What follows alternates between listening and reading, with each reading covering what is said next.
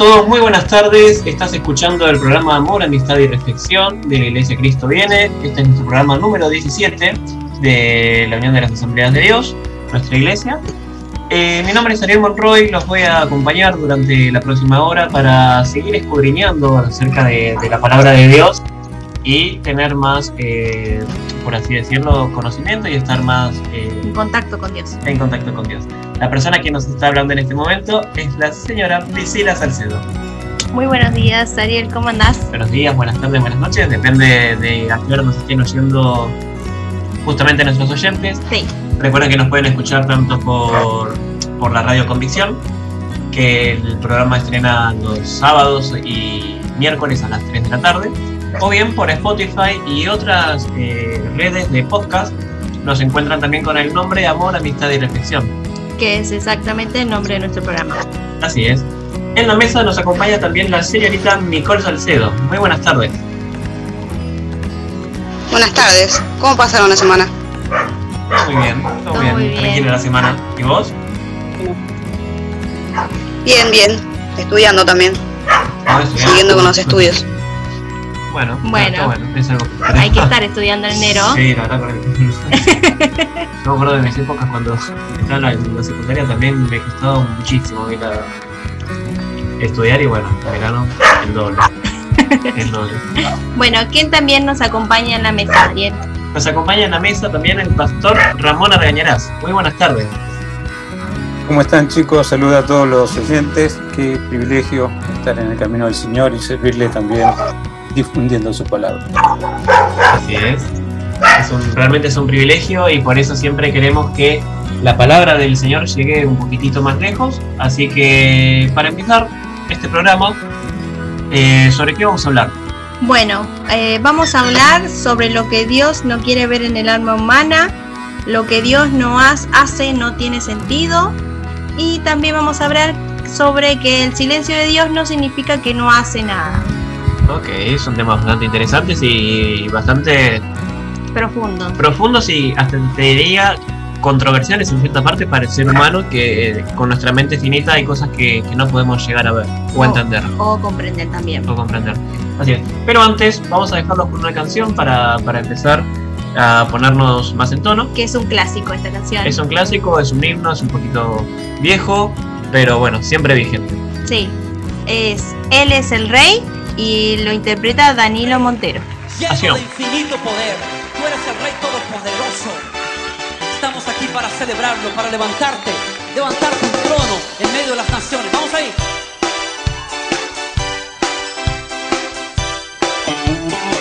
Él es el Rey infinito en poder, Él es el Rey de los cielos.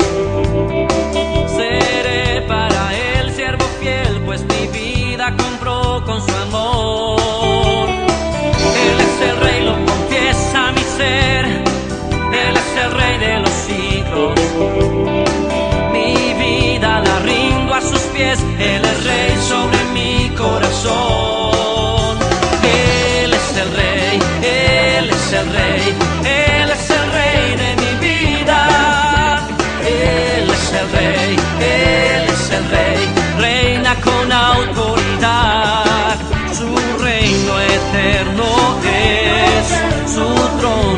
Cielo es. Él es el rey que viene a su pueblo a llevar.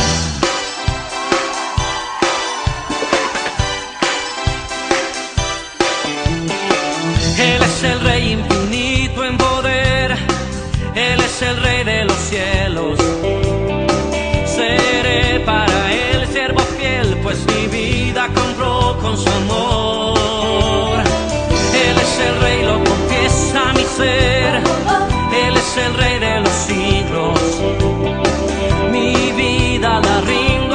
A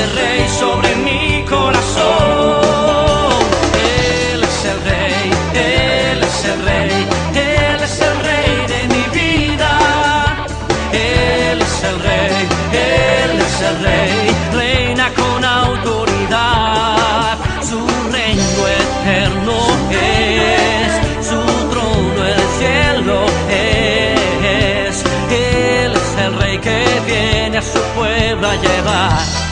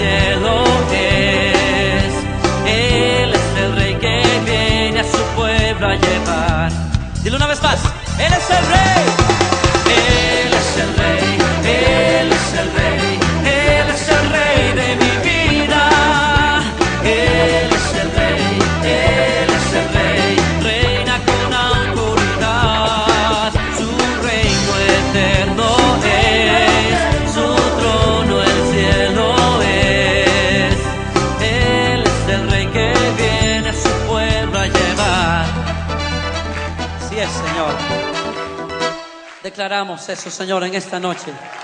Tú eres el Rey. Tú eres el Rey, Señor.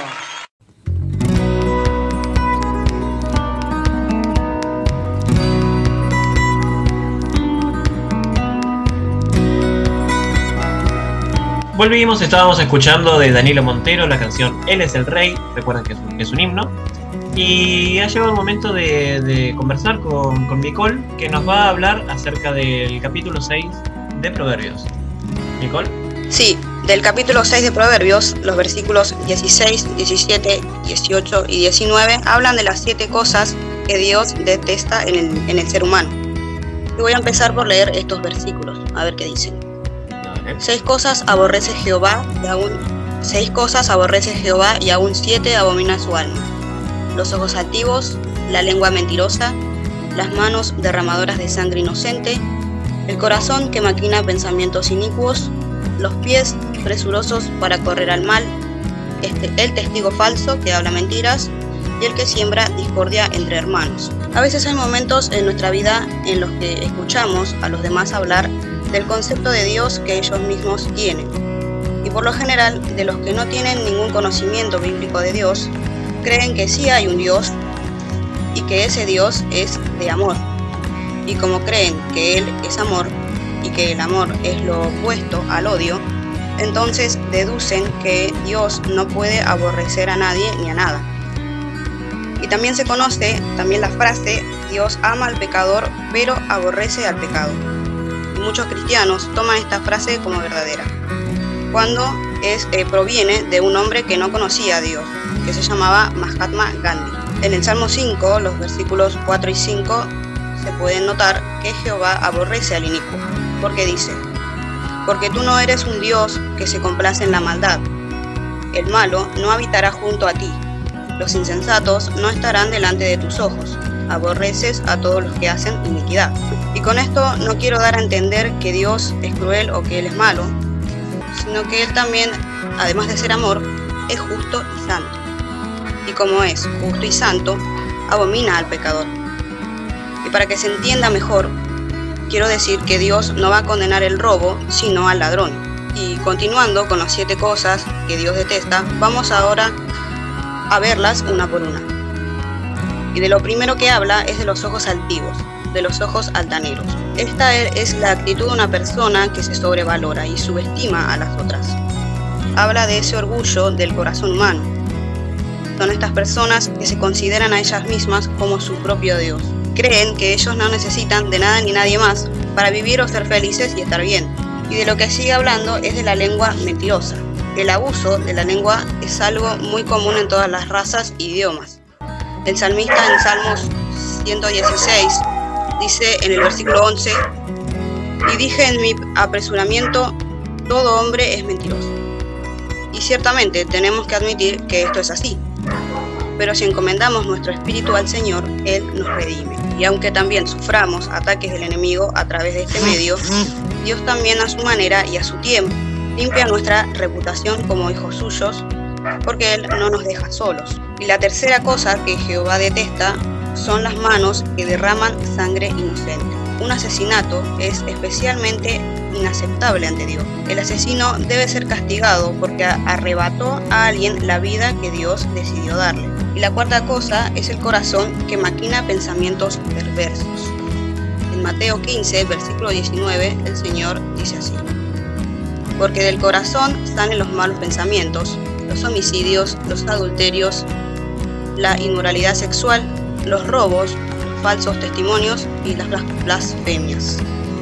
Por esto es que necesitamos ser limpiados y Dios está para ayudarnos, está para limpiarnos y santificarnos. Después del corazón continúa con los pies presurosos al mal.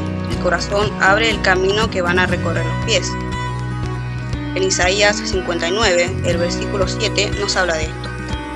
Y dice, sus pies corren al mal, se apresuran para derramar sangre inocente. Sus pensamientos son pensamientos perversos. Destrucción y quebrantamiento hay en su camino. La sexta, sexta cosa que Dios detesta es el testigo falso, que dice mentiras. Hoy en día no es raro que la gente haga perjurio por maldad, y eso es algo que Dios aborrece. Y por último habla de el que siembra discordia entre hermanos. Estas personas se pueden encontrar en el barrio donde uno vive, en la iglesia o también en nuestra casa. El causar problemas entre los miembros de la familia o hermanos en Cristo y sus colaboradores es algo que Dios abomina. Y estos siete pecados son como un espejo para nosotros, porque nos miramos al espejo y nos avergonzamos, porque nos vemos a nosotros mismos, es decir, que encontramos estos pecados en nosotros cumplirse. Y por esto es que necesitamos ir a la presencia de Dios, ir a la intimidad que tenemos con Él y confesar que realmente necesitamos de su perdón y santificación. Bueno, eh, muy linda eh, la reflexión que nos dio Nicole de las diferentes cosas que Dios aborrece de nosotros. Eh, hay muchas cosas que a mí no, no hubiese pensado, que ahora me pareció interesante saberlo. El más importante que, que resaltó es el que quita la vida de un inocente, el asesino. Cosas cotidianas, ¿no? O sea, cotidianas en el sentido de que uno ve también en muchas las noticias de que estas cosas suceden de manera casi constante y son realmente aberraciones. Como, sí, como son aberraciones. También el altivo, el orgulloso. Que eso, bueno, ese no creo que haya persona que no haya caído en ninguno de ese tipo de, de los- de ese tipo de pecados. Eh, es muy fácil para, para nosotros humanos eh, caer en algunos claro, de los pecados, ¿no? Obviamente no hay no hay nadie exento de, de ningún tipo de culpa tampoco. Sí, sí, nuestra carne siempre a veces es un poco rebelde porque estamos en este mundo terrenal, pero nosotros siempre tenemos que estar pidiendo perdón por los pecados que a veces ni siquiera nos damos cuenta que realizamos y, y que sin embargo lo estamos haciendo para limpiar nuestra alma y siempre estar en comunión con Dios. Pastor, Sí, escuchaba atentamente las eh, conclusiones que llegaron ustedes. Lo, lo cierto es, la regla de Dios es la única infalible para medir realmente lo que queremos medir y en este caso estamos hablando del comportamiento humano. Como pastor muchas veces estoy trayendo un poco de luz de la palabra a algunas mentes que están oscurecidas. Y de hecho, algunos sin convertirse al Evangelio quieren tener nueva vida. Y hoy el, el gran eh, el gran desfasaje o, o el gran conductor que me alivia tensiones también se llama Facebook porque suben a Facebook sus estados de ánimo. Y hoy eh, leí eh, que alguien subió lo siguiente puso una foto con la Biblia en una mesa y dice desde temprano te estoy buscando no sé qué me pasa, yo estoy haciendo las cosas bien.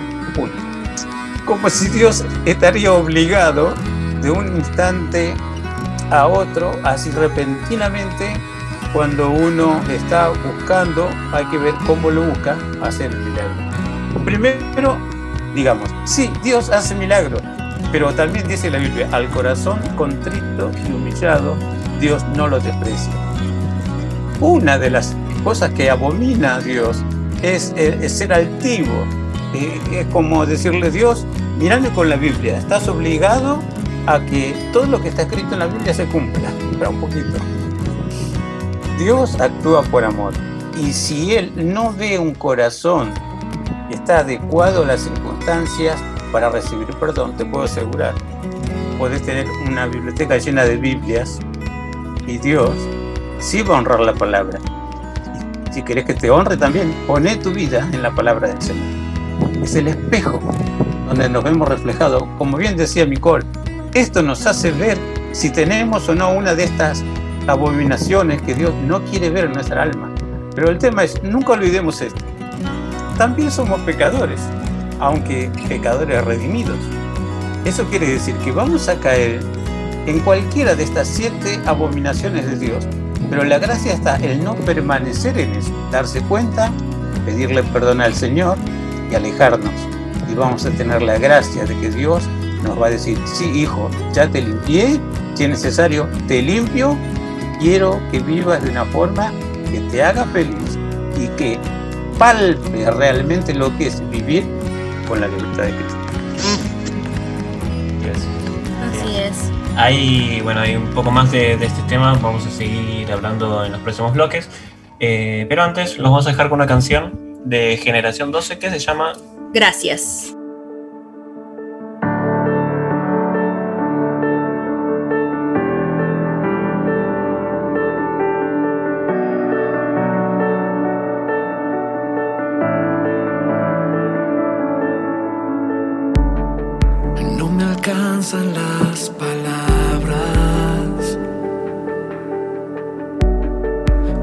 Expresar mi gratitud.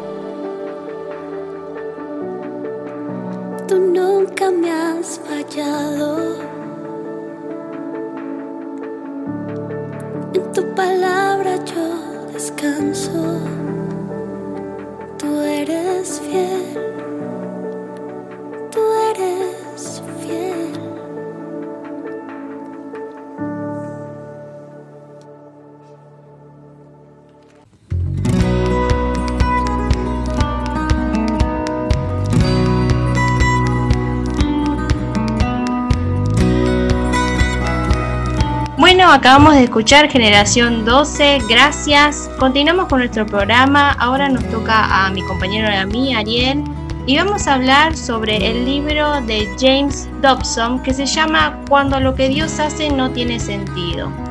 Y para arrancar, Sí, eh, para arrancar vamos a comentar un poquito acerca de, este libro. Eh, la idea de este libro surge más que nada por el hecho de hay situaciones en la vida en la cual hay cosas que nosotros no, no le encontramos sentido a, a lo que nos sucede, a lo que nos pasa o a lo que estamos viviendo y nos cuestionamos por qué eh, Dios permite determinadas cosas, determinadas situaciones. claro, el autor se refiere primero a, a un joven que iba a estudiar eh, en la escuela de medicina, se iba a convertir en doctor y el chico fallece y junto a su novia de ese momento, que los dos eran cristianos, eran hijos de Dios, seguían eh, la fe y el chico fallece entonces eh, todo el mundo alrededor de su círculo íntimo se Consternado. Claro, quedó consternado y, y el autor dice que cómo puede ser que Dios permita que ese chico que encima eh, tenía planeado con su profesión ser misionero para ayudar a esos lugares donde no llega la medicina y también llevar la palabra de Dios y Dios eh, cortó esa vida de raíz y no dejó que cumpliera su propósito.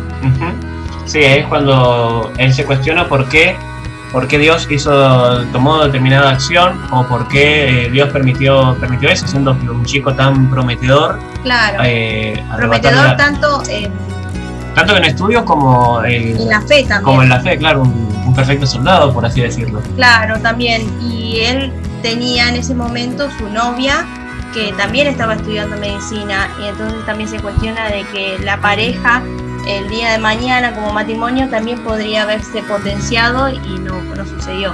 No sucedió. Y también se refiere a amigos que eran eh, devotos en la fe de seguir a Cristo y cada uno era un profesional de, de renombre y en un accidente de avión también se murieron. Ujú.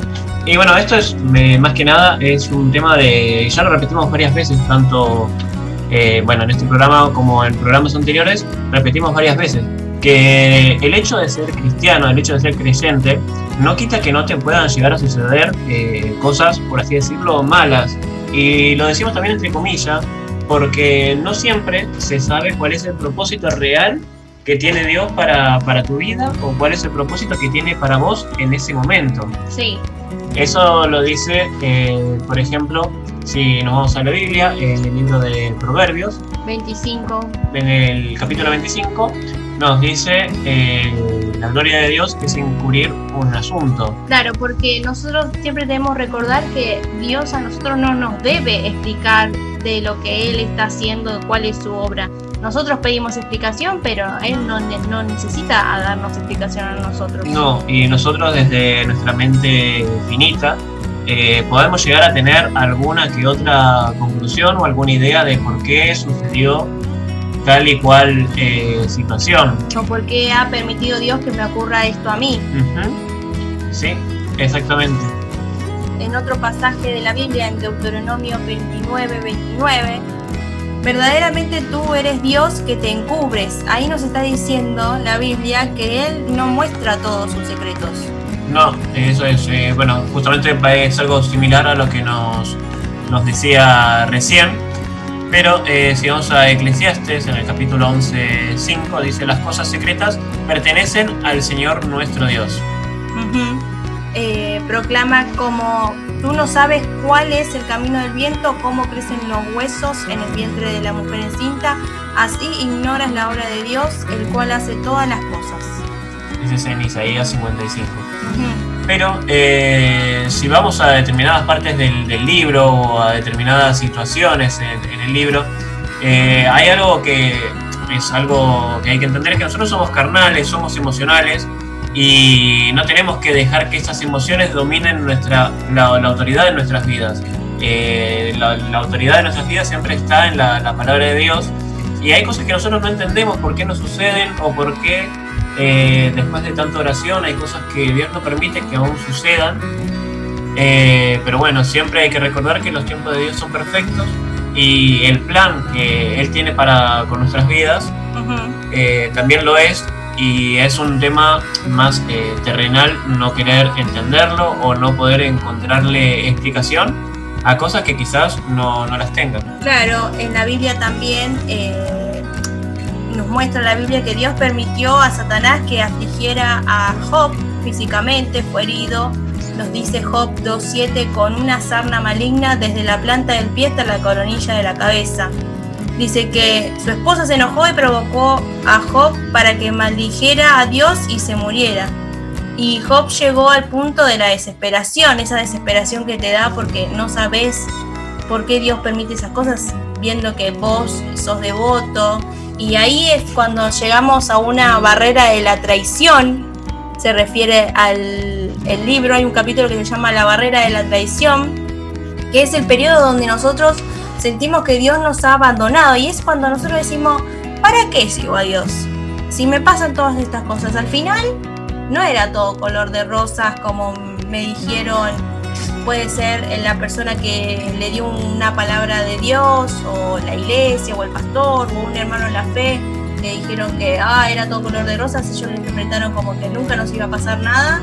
Y ahí es lo que en el libro se refiere la barrera de la traición, cuando nosotros empezamos a tambalear en la fe y, y, algunos llegan hasta alejarse del camino de Dios, devuelven al mundo y están peor, porque muchas veces hemos tenido testimonios de personas que se, se congregaban, se dejaron de congregar porque pasó tal situación X en su vida, se enojaron con la iglesia, se enojaron con Dios principalmente, y después ellos vuelven arrepentidos y vuelven a dar su testimonio de que realmente alejados de Dios la pasaban peor. Uh -huh. Y lo peor de todo es que nosotros a veces tenemos situaciones, pero nosotros en nuestra fe siempre decimos, bueno, Dios mejorará, Dios obrará y siempre esperamos, tenemos algo a que aferrarnos, esa roca de fe que tenemos y la roca que es nuestro Dios y nos aferramos a eso y pasa la situación, con problemas, con llanto, con tristeza, angustia, desesperación. Pero imagínense la persona que no tiene en qué aferrarse o no tiene en qué apoyarse porque no tiene, no, no, no tiene creencias, no tiene un Dios al que adorar. Uh -huh. Siempre pensamos así. Y siempre también hay que entender eh, que hay cosas que para nosotros son inexplicables. Ahí en el libro hay uno de los capítulos en los cuales el, autor cuenta una historia acerca de una persona que, estaba presa y que el único entretenimiento que tenía era una canica. Y el preso, el recluido estaba todo el tiempo jugando con la canica, empujándola, haciéndola picar contra el piso y la pared. Y en una de esas, el, hombre, el recluido, estaba, eh, rebotó la, la, canica hacia, el, hacia arriba, hacia el, hacia el techo, y se quedó esperando y en ningún momento cayó la, la, canica. Y este preso, como era el único entretenimiento que tenía, porque no, no tenía contacto con ninguna otra gente, no, no podía ver más nada que, que su cárcel, eh, entró en cierta desesperación, ¿no? Porque, bueno, su único entretenimiento era, era esta canica. Y esta persona, bueno, eh, empezó como a arrancarse los pelos y a desesperarse, qué sé yo, hasta el momento en que falleció. Cuando los, pres los, los policías o los guardias retiraron el cuerpo de la, de, de la celda, se dieron cuenta que en la parte del techo había una gran telaraña y encima de la telaraña, o sea, dentro de la telaraña estaba incrustada la canica de, de este recluso. Y ahí todos los, lo- los policías y los guardias empiezan a, a preguntar cómo fue que, que sucedió esto, cómo era completamente inexplicable. Y de la misma manera es como eh, Dios obra sobre nuestras vidas. Es como cómo puede ser que sucedan determinadas cosas, sean buenas o malas. Es realmente es sorprendente cómo nosotros no podemos explicarnos cosas que, eh, bueno, también declara la Biblia que en algún momento no, también nos serán reveladas. Sí, bueno, en el libro resalta que la Biblia nos enseña que todas las eh, incógnitas que nos quedan durante toda nuestra vida, las incógnitas que nos quedan leyendo la Biblia, predicando la palabra de Dios, diferentes situaciones, todas van a ser respondidas eh, en la vida celestial. Lo que Dios hace sí tiene un sentido, siempre tiene un sentido, ya que toda circunstancia, sea positiva o negativa que nos ocurra en nuestro diario vivir, llevan un fin que nos conduce siempre a la reflexión o a mejorar las relaciones interpersonales, eh, dar un cambio o de actitud personal o mayor sensibilidad humana, y todo esto nos conduce a un mayor grado de, de- conversión o un mayor grado de, de fe.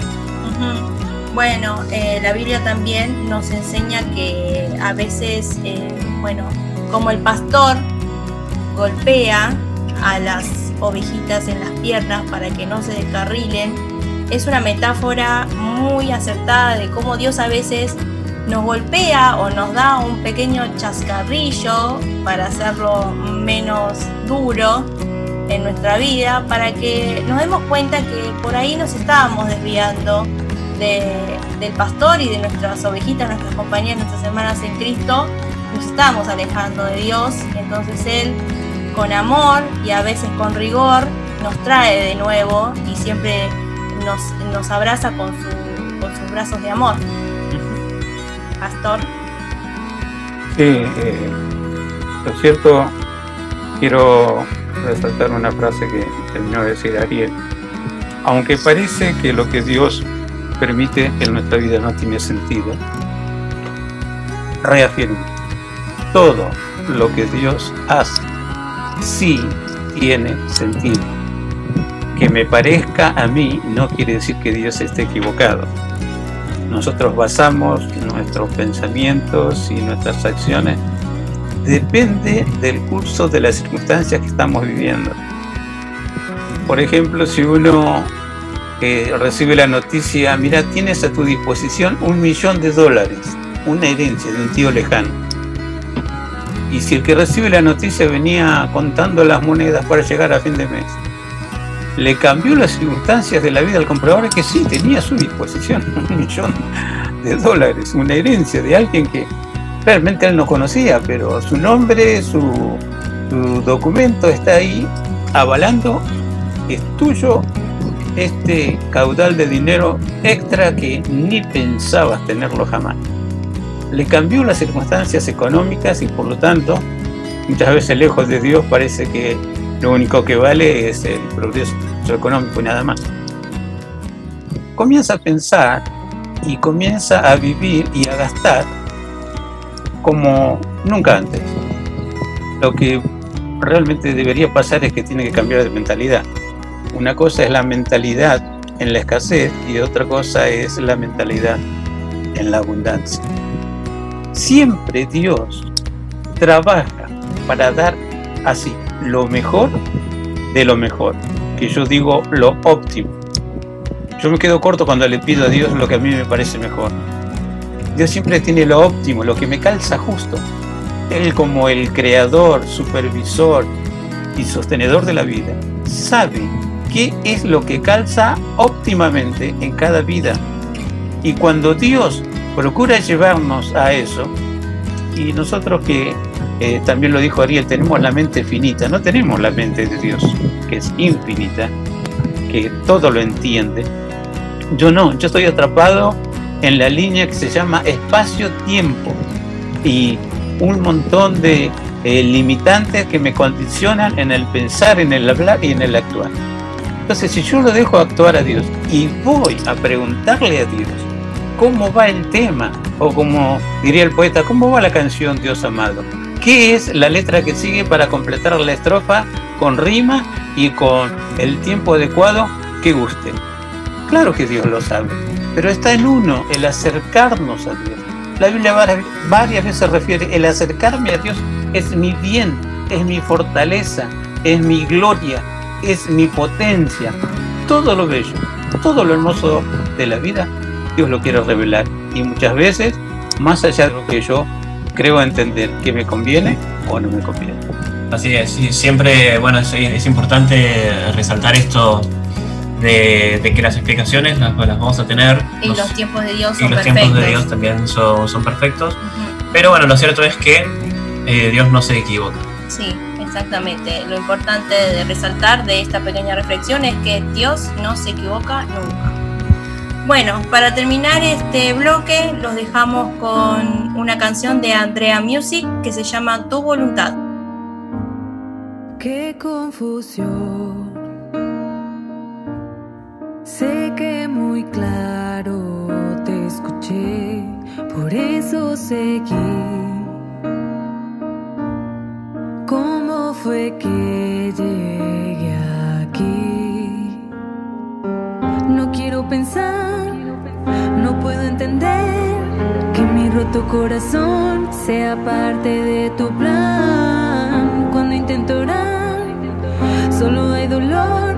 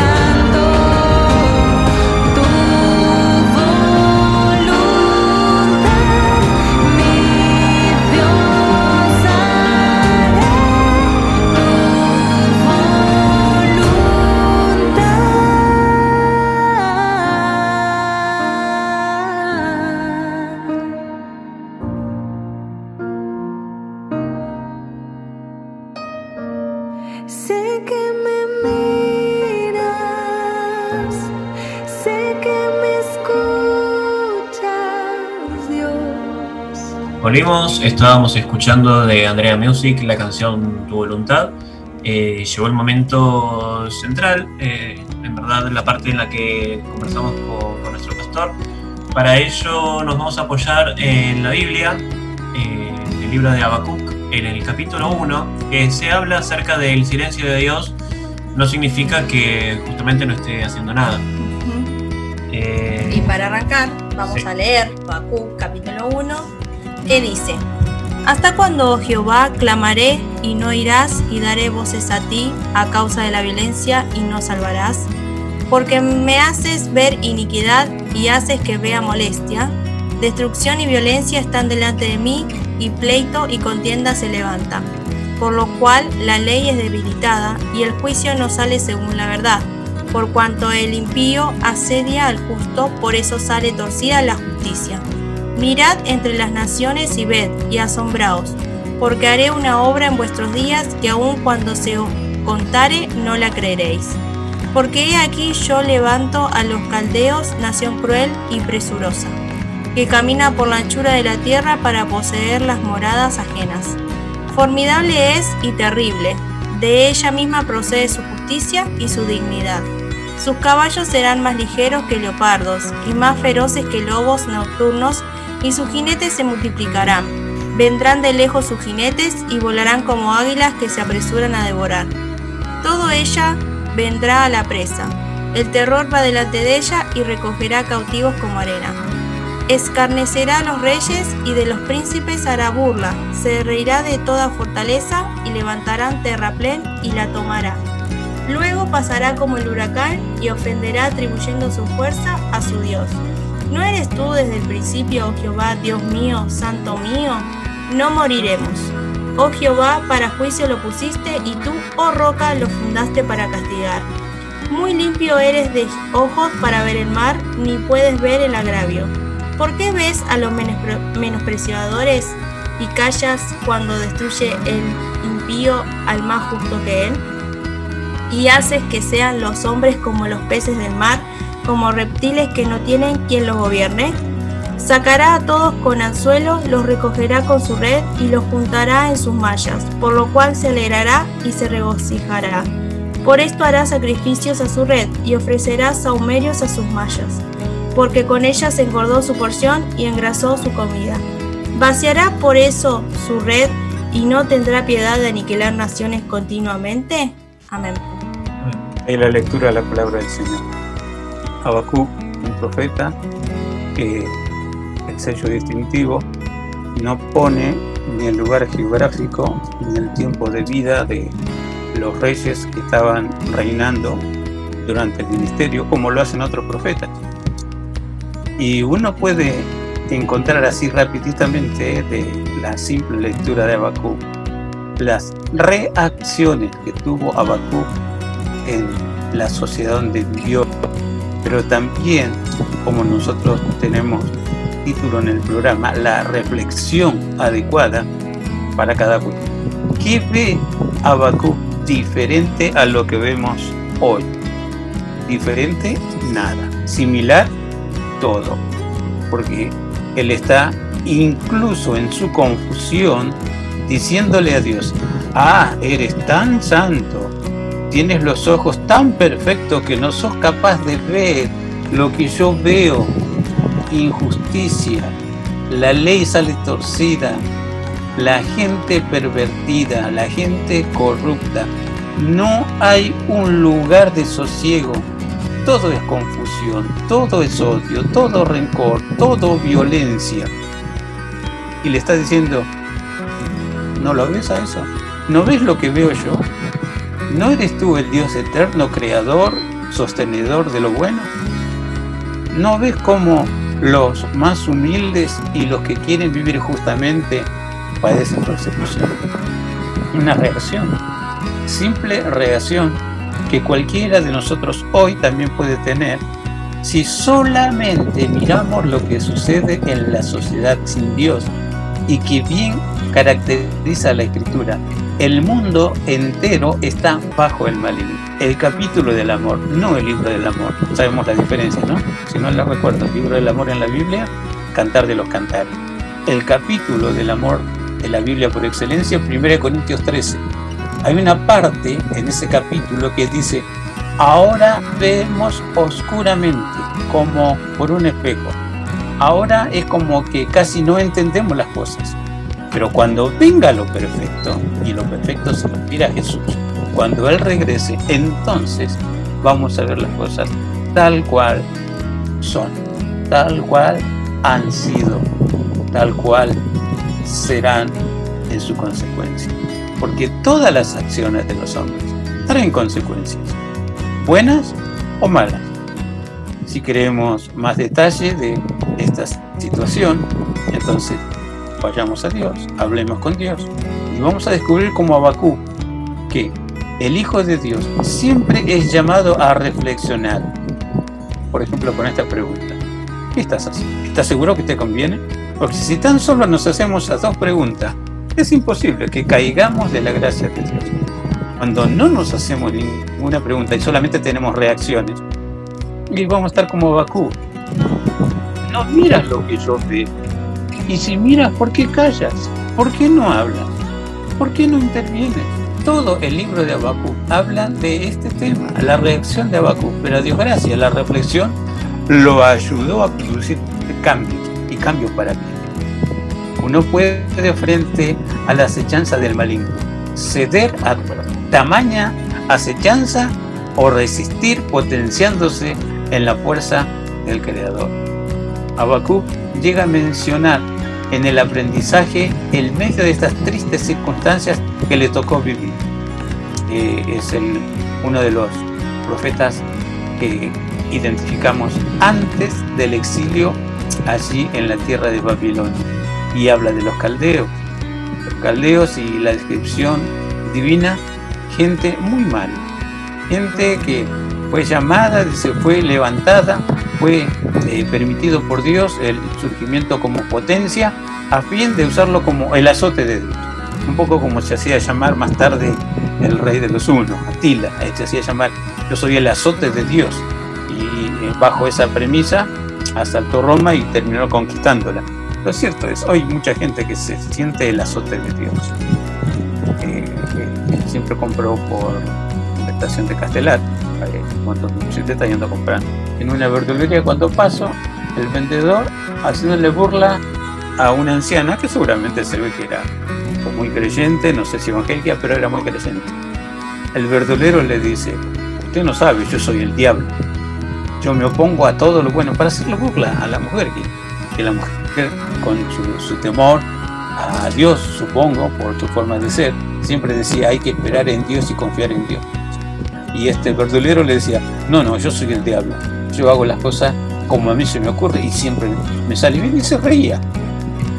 Hay gente que no sabe lo que dice, o bien está empapado directamente o imbuido con el espíritu del mal, porque se erige aún en forma irónica que él es el diablo, que él es la oposición, que él es la fuerza que nada lo puede destruir, nada más alejado de la realidad. Que Dios calle frente a estas circunstancias, porque pobre anciano estaba ahí con eh, el Jesús en la boca, tratando de cubrirse de las palabras violentas del verdulero que ellas estaban eh, comprando. ¿no? Yo me hubiese ido sin comprarle nada, bueno, que te ayude el diablo. Pero cada uno sabe cómo reacciona. Y de eso se trata, no solamente tener reacciones, sino también reflexiones. ¿Qué es lo que he hecho? ¿A dónde me encanta? ¿Qué quiero hacer? Y, si solamente tengo reacciones, y voy a estar como Abacú, diciéndole a Dios, sí, claro, vos qué problema tenés en vivir en la gloria. Vivís rodeado de ángeles, recibís palabras de alabo, de alabanza, de adoración. Vos no tenés el problema del pecado. Pero el pecado no lo inventó Dios. El, el pecado es desconocerlo y no querer conocerlo y vivir en esa tosudez de que está todo bien. Total, puedo crear paliativos como lo, hemos visto en el programa este, pasado, cómo surgió la música en la tierra. La música te brinda un momento de, de, de descanso o un momento de quietud cuando te eh, pones a escuchar eh, un poco de, música para descansar un poco.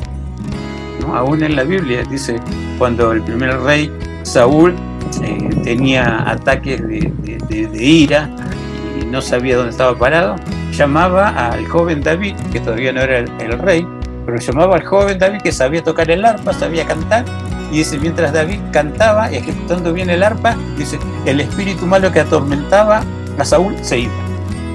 Entonces la música, al ser algo espiritual, siempre trae algo de solaz, algo de paz, algo de relajamiento, algo que mm, parece este, quietud. Pero eso hay que complementarlo realmente con la bendición de la gracia de Dios sobre nuestras vidas. Habacuc llega a descubrir que la palabra de Dios siempre tiene fiel. Nosotros estamos en mejor posición de Habacuc para evitar caer simplemente en simples reacciones. ¿Por qué? Porque nosotros tenemos la Biblia completa. Habacuc no la tenía.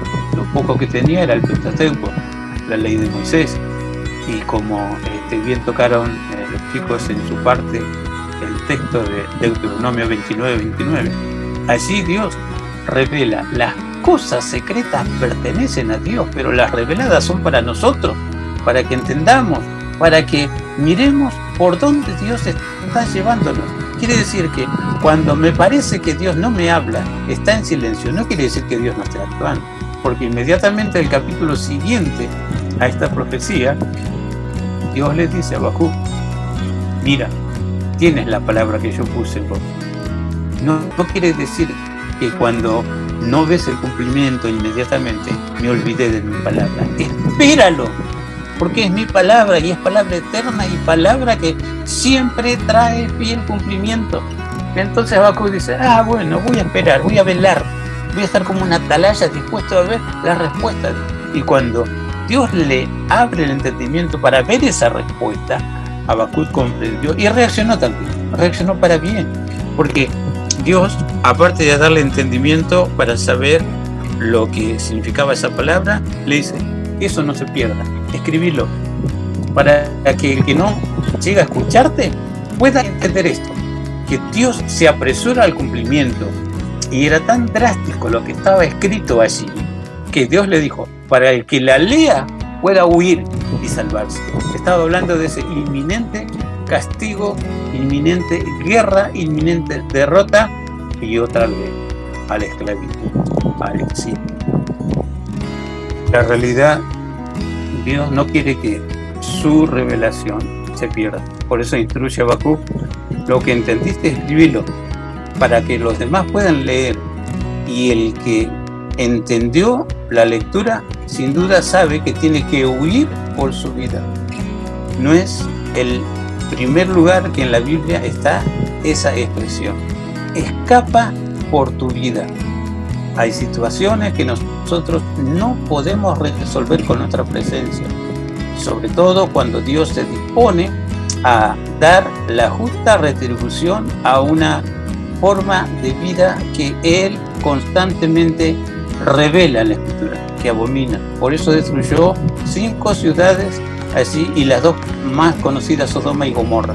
Pero cinco ciudades en esa época Dios las destruyó con fuego y le dijo al único digno de escaparse, al otro, escapa por tu vida sin mirar atrás.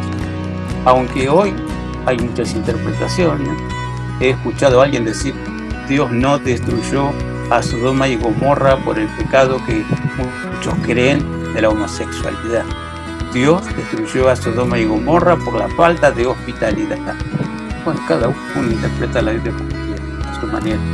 He escuchado decir en una interpretación, ah, Jesús fue el primero, eso de, de enseñar lo del poliamor, multiamor, porque él amaba a Marta, amaba a María y amaba a Lázaro. Hasta llegan a decir que Jesús era algún tipo de homosexual. Cada uno interpreta lo que quiere.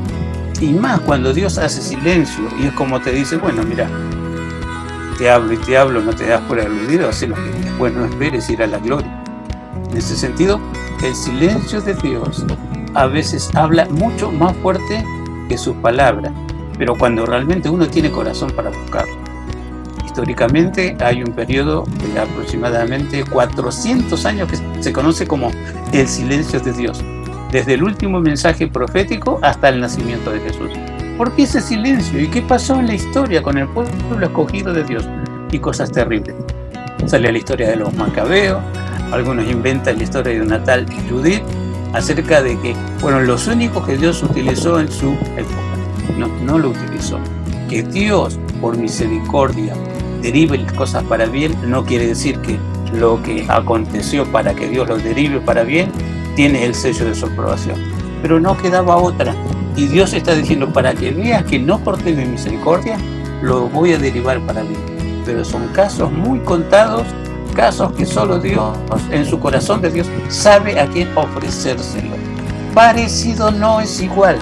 Cada vida tiene su original en las manos de Dios y sabe Dios a quién darle oportunidades a las que uno puede llegar, llegar a pensar y Dios le ha dado más oportunidades que a mí. Bueno, no nos pongamos en jueces porque el único juez justo es ante el verdadero Dios. Y lo que puede salir de mis apreciaciones sin tener la regla adecuada para medir, simplemente será un acto más de injusticia o de impiedad. Habacuc entendió este concepto que aparece en Romanos y que ha sido pilar de la reforma religiosa llevada por Martín Lutero. Concepto que dice estaba en Habacuc y está en Romano. El justo, por su fe, vivirá. No importa de quién está rodeado, no importa en la sociedad donde vive, no importa los parientes buenos, malos o innombrables. El tema de la relación con Dios es un tema que está hablando de una relación que se mejora continuamente. Y somos llamados a esto, a tener la señal de la salvación, la señal de la gracia, la señal de que mi comportamiento por sí solo está diciendo, quiero a Dios y quiero de alguna manera que Dios me use como canal de bendición para bendecir a otros. Está en tu corazón, está en la disposición de, reaccionar. Y no solamente reacción y reacción, reaccionar y reflexionar. Habacuc entendió que la gracia es disponible para todos, pero son muy pocos que realmente dicen, aquí estoy, Señor. Yo quiero realmente corresponder en algo a tanto que recibo de ti. Mira cómo termina Habacuc. Con esto estoy finalizando la reflexión del programa. Habacuc llega a decir, yo me alegro en Dios, mi Salvador, que siempre me hace andar en las alturas. Entonces, ese salmo final de Habacuc es el salmo de la vida de cada rey. No importa lo que tengo que enfrentar, yo sé con quién voy. Yo sé que Él me da la victoria. Y sé que mi disposición será alabarle, honrarle, glorificarle, porque también es mi honra, es mi alabanza y también es lo que para, para que encuentren su santo camino. Al fin y al cabo, sintetizando, habrá algo que Dios haga que no tiene sentido, por más que a mí me parezca, tiene sentido.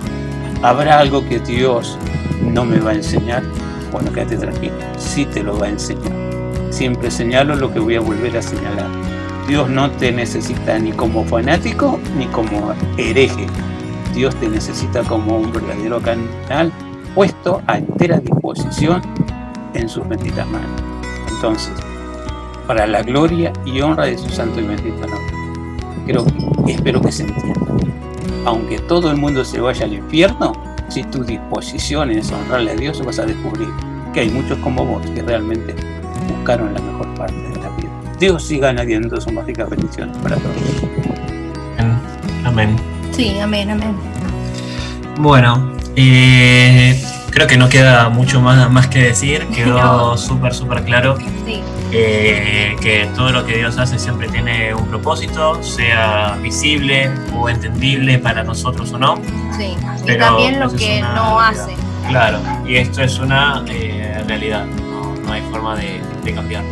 Así que vamos cerrando este programa. Sí, antes de despedirnos, eh, vamos a decir las vías de contacto. Si se quieren comunicar con el pastor, el número de celular es 11 51 245 270 y el número de la iglesia es 11 23 93 71 07. Recuerden que nos pueden encontrar también en YouTube. eh, tanto a los programas ya emitidos los pueden encontrar en mi canal personal, eh, Ariel Monroy es mi nombre. Sí. Y si quieren encontrar las reflexiones del pastor, las pueden encontrar en el canal de- del pastor Ramón Argañarás o a de Banfield. De esa manera lo encuentran. Sí, está bien. Nos despedimos de Micol. Hasta la semana que viene, Mico. Dale, hasta la semana que viene. Hasta la semana que viene, pastor. Bueno, Dios mediante así será. Nos vemos chicos. Nos vemos. Nos vemos. Hasta la semana que viene, Ari. Hasta la semana que viene. Espero que hayan disfrutado mucho este programa, así como disfrutamos nosotros el momento de hacerlo. Sí. Así que nos despedimos. Sí, antes de dejarlos, le vamos a pasar eh, un tema que se llama Cuán grande es Dios en espíritu y verdad. Hasta la semana que viene. El esplendor de un rey vestido en majestad. La tierra alegre está, la tierra alegre está. Cubierto está venció la oscuridad y tiembla a su voz, tiembla a su voz. Cuán